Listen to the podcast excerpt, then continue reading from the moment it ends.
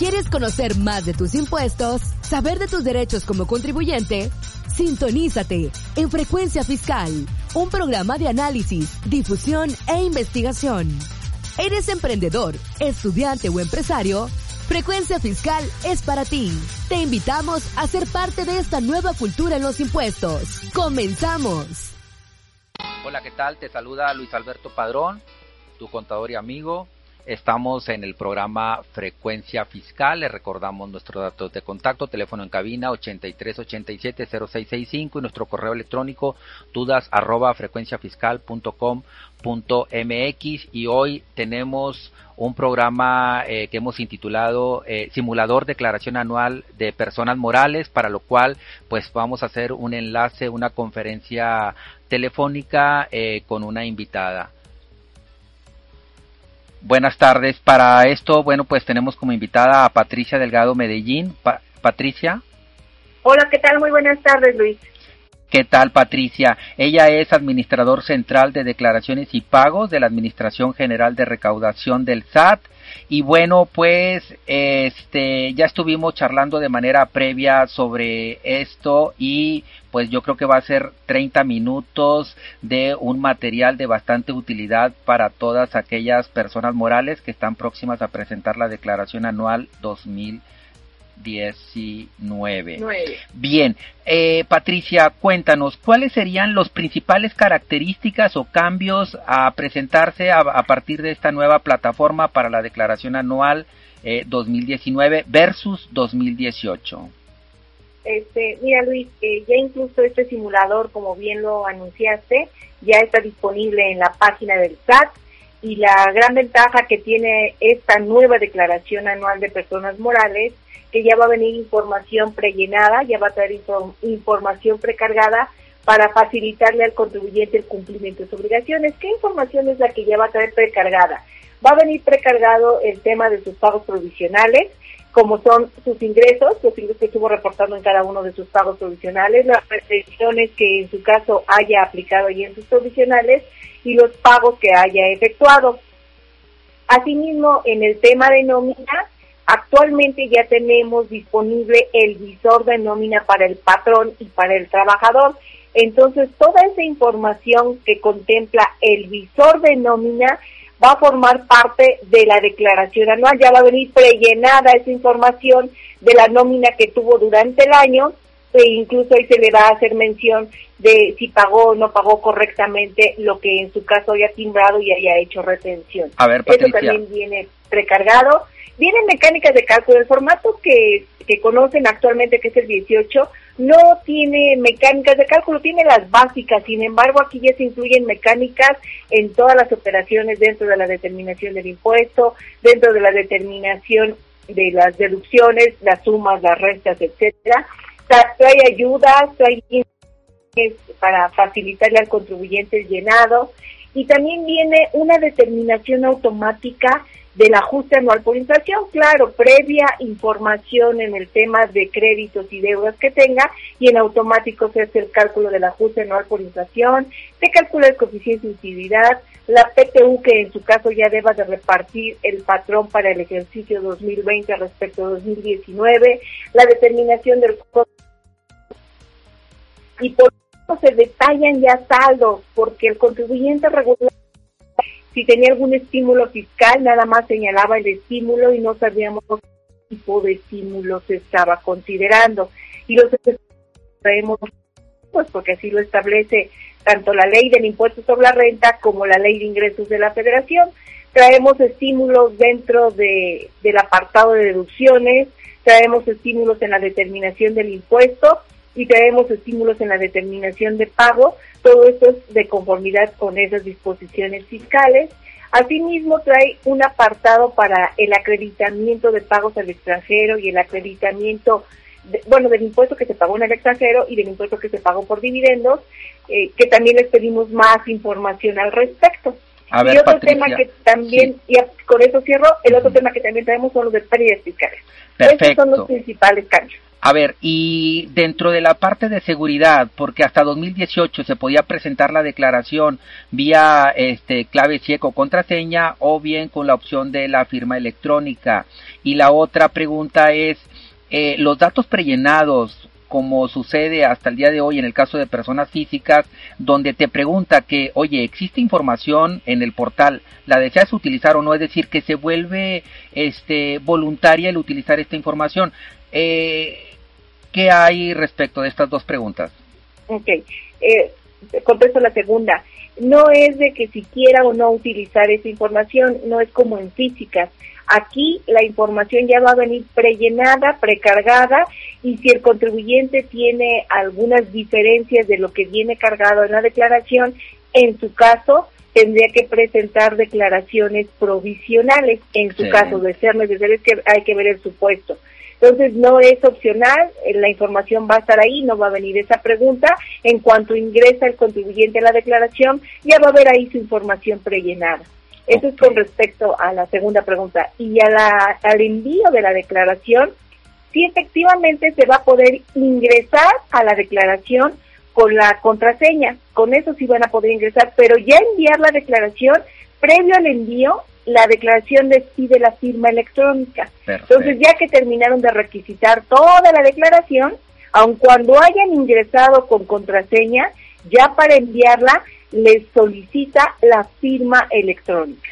Perfecto. A ver, otra de las preguntas que nos hacen los contribuyentes, bueno, porque hay que recordar que este simulador de declaraciones anuales, bueno, pues ya tiene un par de días liberado, ¿no? Es decir, ya puede hacer uso el contribuyente con la información particular que a cada uno le corresponda. Ahora, pero nos puede estar escuchando este alguien y que nos diga, ok, yo soy persona moral, soy del sector primario y alguien más podrá decir, oye, levanta la mano, yo soy de SAS, Sociedades por Acciones Simplificadas, y alguien más podrá decir, oye, yo soy persona moral de régimen general de ley, pero mis ingresos no rebasan los 5 millones de pesos y opté por acumular ingresos en base a flujo de efectivo.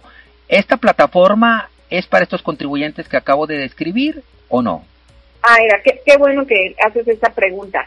Mira, cada eh, contribuyente cuando se autentica, cuando ingresa ya al aplicativo, se le van a habilitar los campos correspondientes. Y en específico todos esos que mencionaste, los que son las SAS o la opción de acumulación de ingresos, invariablemente el formulario que venían utilizando ese es exactamente el mismo no va a cambiar, sigue igual como lo vienen conociendo. Entonces ahí no hay cambio y no le aplica este nuevo formulario. O sea, no van a tener esa cortesía de información prellenada, su formulario va a aparecer en blanco.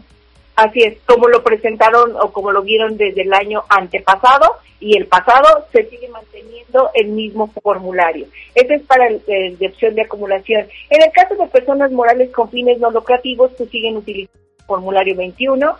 En el caso de los coordinados 24. El, de coordinados es el formulario 20 que tendrían que estar utilizando, es específico para ese tipo de contribuyente. En el caso de consolidación o los que, en el caso de, que, de aquellos que consolidan o que tengan un ESR diferido de consolidación, nada más ya va a vivir este año, es el formulario 19 y 19A. Y para el sector primario se sigue manteniendo el formulario 25. En resumen, Luis, esos formularios que, acabo de enunciar no cambian, siguen igual el mismo formulario. Para que el contribuyente ingrese a la declaración que le corresponda, en la página del SAT se van a habilitar dos campos, uno que se va a denominar declaración anual, que es el simulador que actualmente ven, quitándole el término de simulador, iba a decir personas morales del régimen general 2019 y ahí está el nuevo formulario. Y el resto de los contribuyentes van a ingresar al apartado que dice presenta tu declaración anual, que se va por la vía que cada año han venido utilizando, para que sea más fácil el poder ingresar a la declaración. Perfecto. Patricia, una de las críticas que nosotros escuchábamos acá en, en, sobremesa es que decían o afirman los contadores que la información que se está plasmando es la que proviene de declaraciones y pagos, es decir, las que el contribuyente presenta en el apartado de ISR y no vía XML timbrados. A ver, acláranos el tema. Eh, lo que se está considerando en el caso de ingresos es justo lo de los pagos provisionales, los ingresos que el contribuyente reportó en cada uno de sus pagos provisionales. Cuando eh, entran a la declaración, viene ya un orden lógico de la declaración y el primer apartado se denomina ingresos. Al momento que le dan ingresos, se habilitan dos pestañas en la parte superior, una que dice describe y otra que dice detalle. Al momento que le dan al detalle, ahí se les despliega el total de los ingresos que ya están viendo en ese apartado denominado ingresos del ejercicio. Entonces ese dato lo, lo obtenemos de los pagos provisionales que estuvo presentando el contribuyente mes a mes. Si tiene alguna omisión o si tiene alguna diferencia, tendría que presentar, obviamente extemporáneo, si no lo ha presentado, o con la corrección a través complementaria, lo que debería de ser en el tema de sus ingresos, si es que no coincide con lo que estamos nosotros reflejando. Pero la información que se está reflejando es invariablemente obtenida todo el apartado de pagos provisionales en el renglón de ingresos. Entonces, Patricia, lo que podemos eh, concluir de, de, este punto es que si un contribuyente alteró la información de los XML y plasmó en declaraciones y pago una cantidad muy inferior a los mismos o puso un cero como ocurre, ¿verdad? Por intentar cubrir con la obligación, obviamente la declaración anual va a estar reflejando datos incorrectos. Entonces allí pues bueno, pues le va a caer fiscalización en un momento determinado. ¿Cuál sería la recomendación entonces? Que el contribuyente concilie facturación o, XML emitidos, contabilidad y declaraciones y pagos, ciertamente. Sí, porque la declaración está consumiendo información que da el contribuyente. Claro. Entonces, si la información que está brindando el contribuyente es información incorrecta, él debe de corregirla presentando sus complementarias y, como bien lo señalas, verificar todos esos FDIs que le haya emitido a sus clientes, que si realmente los haya cobrado y lo haya considerado en la acumulación, para que la información que se refleje en la declaración anual respecto de lo que reportó en provisionales sea la correcta. A ver, y pasando a esta precarga de información o información este, que va a ofrecer este simulador de la declaración anual. En el apartado propiamente de nóminas, este sí es un apartado bastante, bastante completo. Y bueno, pues despliega por ahí un cuadro en donde hay una comparación entre el ISR retenido y el ISR pagado a la autoridad. Por allí detecta la autoridad algunas diferencias que en su momento el contribuyente pudo no haber enterado o pagado. Eh, cuéntanos cómo va a proceder este en este caso. ¿Va a permitir enviar la declaración anual aún y cuando haya diferencias y cuál es la recomendación de la autoridad? Primero, el dato que se va a mostrar, ya estamos ahora en el apartado de deducciones, hay un renglón denominado sueldos y salarios y asimilados. Esa información que viene ahí precargada es la que les comentaba que se obtiene del visor de nómina que ya está disponible. Entonces simplemente es un reflejo de lo que ya está en el visor. Al momento que el contribuyente visualice que hay una diferencia que dejó de enterar, que no pagó, emití el CFDI, hice retenciones de mil pesos, pero nada más o no pagué o pagué nada más 500 o 600, no pagué la totalidad, lo que se va a hacer, ese monto de ese mes de la nómina no se va a considerar como deducible.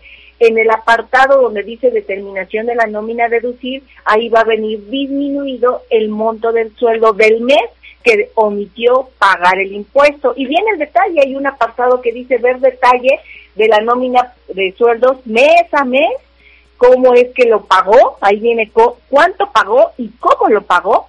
Entonces, si hay alguna diferencia, recomendación, paguen, presenten su complementaria y realicen el pago de esas retenciones efectuadas con sus respectivos recargos de actualización. A ver, ¿Qué pasa si no lo quiere hacer? Que la, la otra pregunta que me hacías, Luis, oye, si yo no lo quiero hacer y lo quiero mandar así, ¿me va a permitir la declaración enviarla?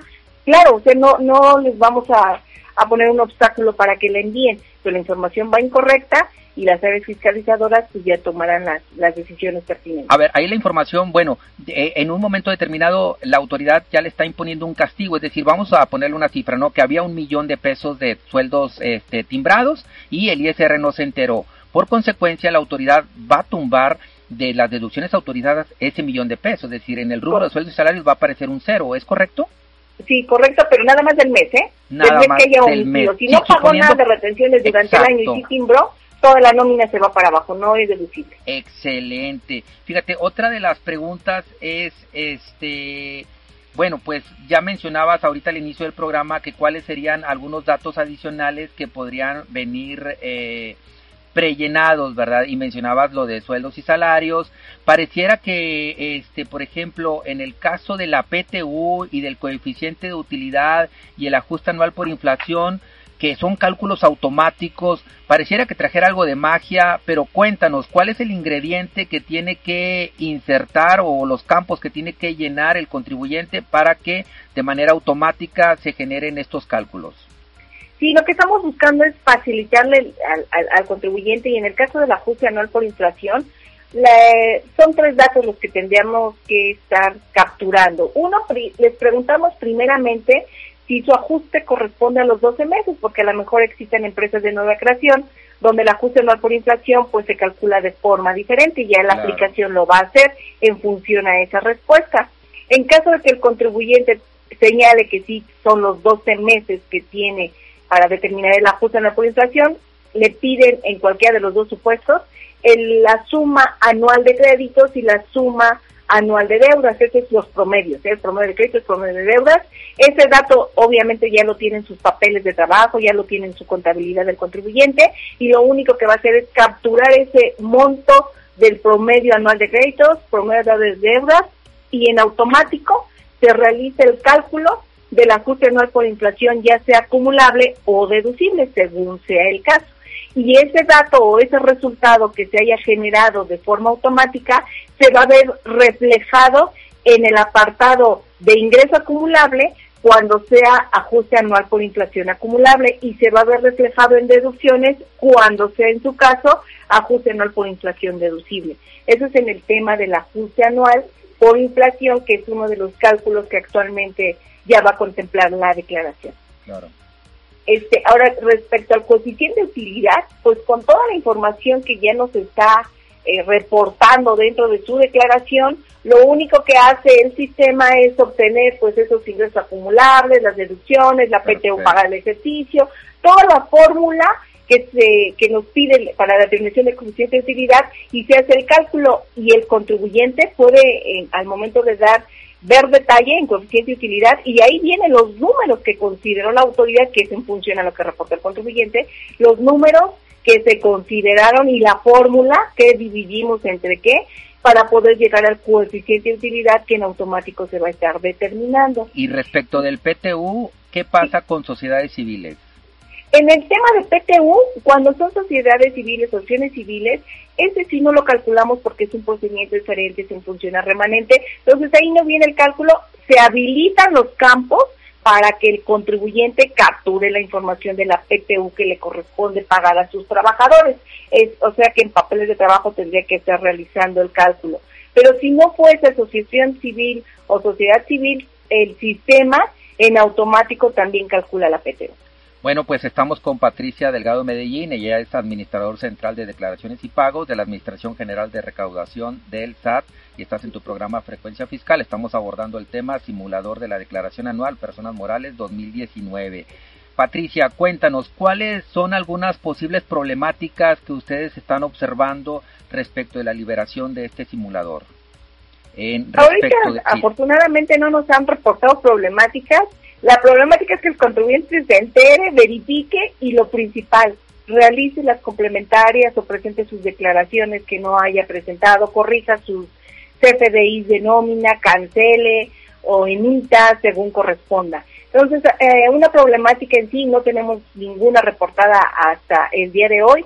La aplicación, la verdad, está muy ágil, muy sencilla, muy didáctica y con información prellenada pues se facilita más para el contribuyente. Entonces, si el contribuyente encuentra una distancia entre lo que arroja su contabilidad eh, y lo que está arrojando el aplicativo, el simulador, bueno, pues posiblemente en DIPES se quedó corto, ¿verdad? ¿Por qué? Porque a lo mejor o canceló una factura o hubo eh, alguna situación por ahí, tendrá que entrar a conciliarlo y tendrá que hacer la, la, complementaria correspondiente, ¿verdad? Porque dijimos que los datos que aparecen ahí son datos que no puede modificar el contribuyente, se tiene que ir a la causa raíz que tendría que ser el pago provisional, ¿correcto?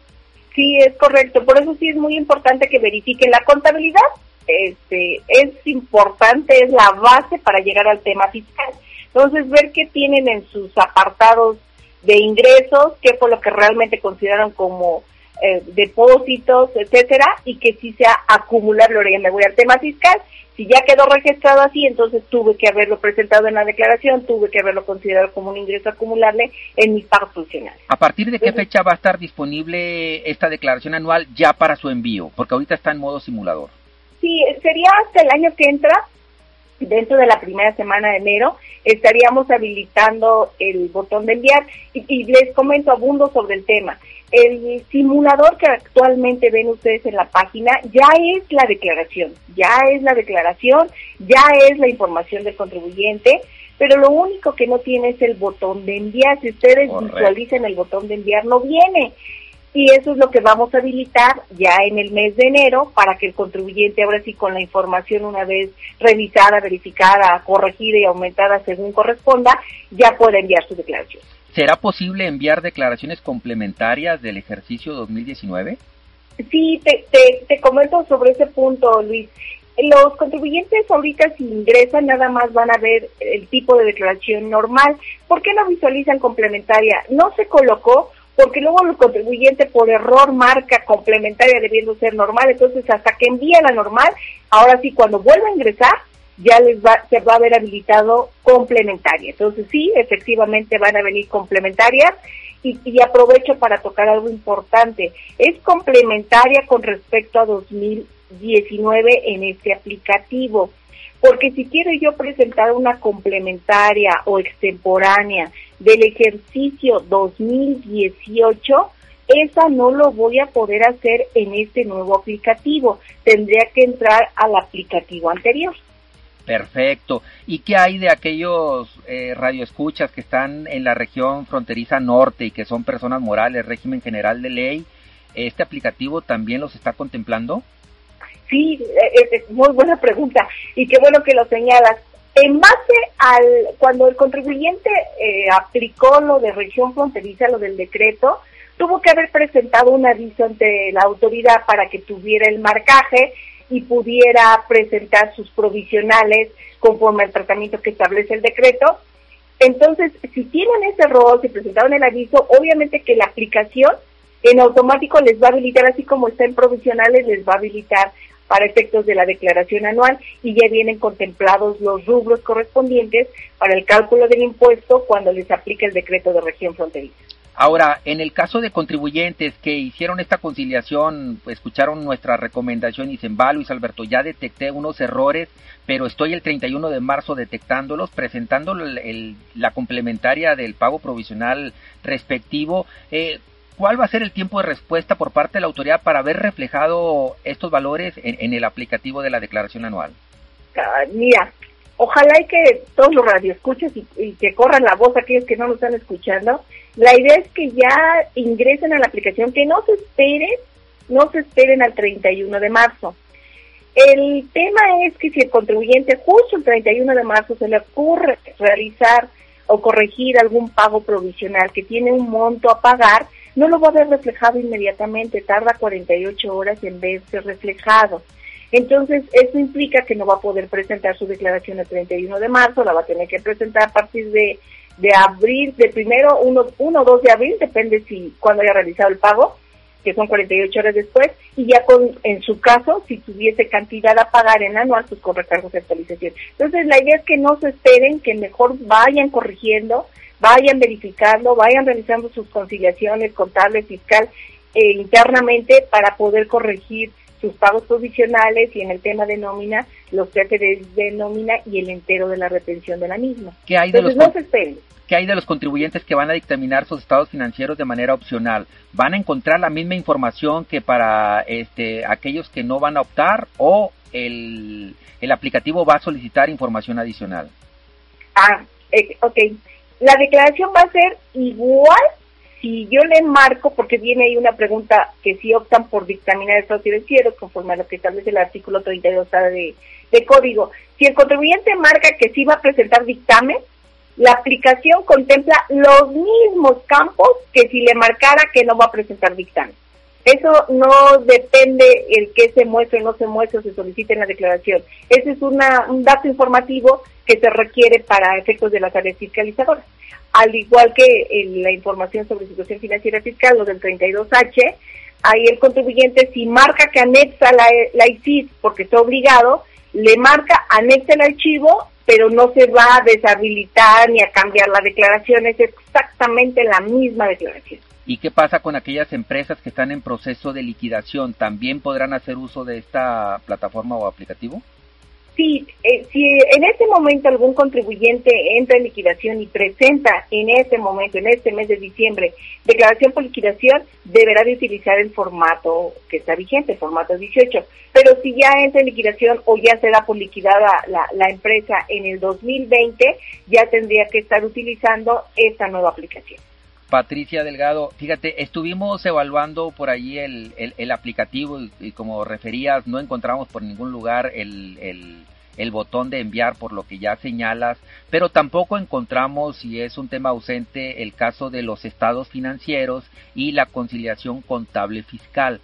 ¿Qué va a pasar con esos apartados que también pues los contribuyentes pusieron el grito en el cielo porque era información que si bien viajaba al SAT eh, de manera comercial para lo que es el sector financiero, para otorgar créditos, de, este, bueno, pues información que de cierta manera le se otorgaba cierta validez al haber pasado, pues, o haber sido compartidos al SAT. ¿Qué pasa? Eh, ¿Se quedan o se van? En lo que actualmente están visualizando en la página del SAT de este simulador, no está contemplado estados financieros. Sin embargo, nuestras áreas fiscalizadoras nos solicitaron que sí se incorpore, razón por la cual se está haciendo el desarrollo correspondiente para que dentro de la declaración venga un botón adicional, un apartado independiente a fin de que anexen sus estados financieros. Eh, ¿Y qué hay de la contabilidad electrónica? ¿Seguirá siendo obligatoria a partir del 2020? Sí, eso no continúa, incluso conforme a las reformas del Código Fiscal de la Federación, se mantiene, no hay cambios el contribuyente está obligado a presentar su contabilidad electrónica. Si es importante que lo hagan, si es necesario, no vayan a decir, no, pues como no hace nada la autoridad, pero no, si las áreas fiscalizadoras, eh, si, si ven que no han cumplido, si les van a empezar a llegar algunas notificaciones. No se esperen a que les lleguen ahí sus notificaciones, mejor ya presenten su contabilidad electrónica si es que no la han presentado con respecto de 2019 y para 2020 se mantiene la disposición de código en el que deben de presentar la contabilidad electrónica. Patricia, se nos está acabando el programa, tenemos un minuto para concluirlo. ¿Algunas palabras finales para nuestros radioescuchas de frecuencia fiscal? Pues nada más que entren por favor a la declaración, verifiquen su información y cualquier duda que tengan, estamos a las órdenes de ustedes. Perfecto, bueno, pues le damos las gracias a Patricia Delgado Medellín, administrador central de declaraciones y pagos de la Administración General de Recaudación. Un abrazo desde Monterrey a la Ciudad de México y muchísimas gracias por haber aceptado la, entrevista, Patricia. A sus órdenes y gracias por permitirme estar con tu auditorio. Muchísimas gracias. Esto fue Frecuencia Fiscal. Se despide el contador público Luis Padrón. Hasta la próxima. Esto fue Frecuencia Fiscal. Te invitamos a seguirnos sintonizando todos los viernes de 2 a 2.30 de la tarde